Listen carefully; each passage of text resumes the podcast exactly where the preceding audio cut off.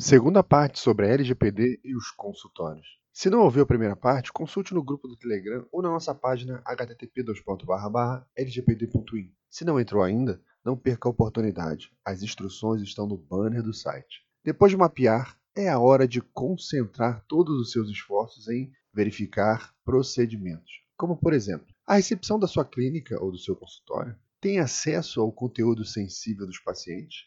O recepcionista, quando vai buscar no telefone na ficha do paciente, ele também consegue ver que ele é soro positivo para HIV? Você acha isso adequado? Mesmo sem falar de LGPD, você acha isso correto? E as outras pessoas que trabalham no consultório sabem o que é um dado sensível? Elas sabem que é inadequado comentar qualquer coisa sobre seus pacientes para terceiros? Se uma celebridade chegar no seu consultório para um tratamento, seus funcionários sabem que estão proibidos de exercer aquela curiosidade de saber qual é a doença que ele está tratando, que esse sigilo entre o médico e o paciente ele é sério e antecede a LGPD. Já pensou nisso? Já conversou com a sua equipe sobre isso? Todas as pessoas que trabalham no consultório devem saber o que é a ética médica, o que é a LGPD, que a clínica ou o consultório estão com novas regras, está se adequando, que existem mudanças em cada procedimento. Mas fica uma dica pessoal.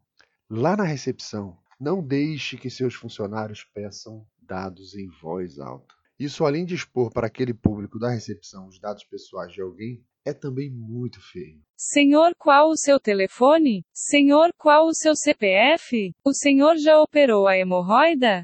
Quem nunca presenciou uma situação como essa? Então, desde a chegada, Toda a comunicação entre o paciente e a recepção deve ser feita reservada e em voz baixa. Até a próxima, pessoal.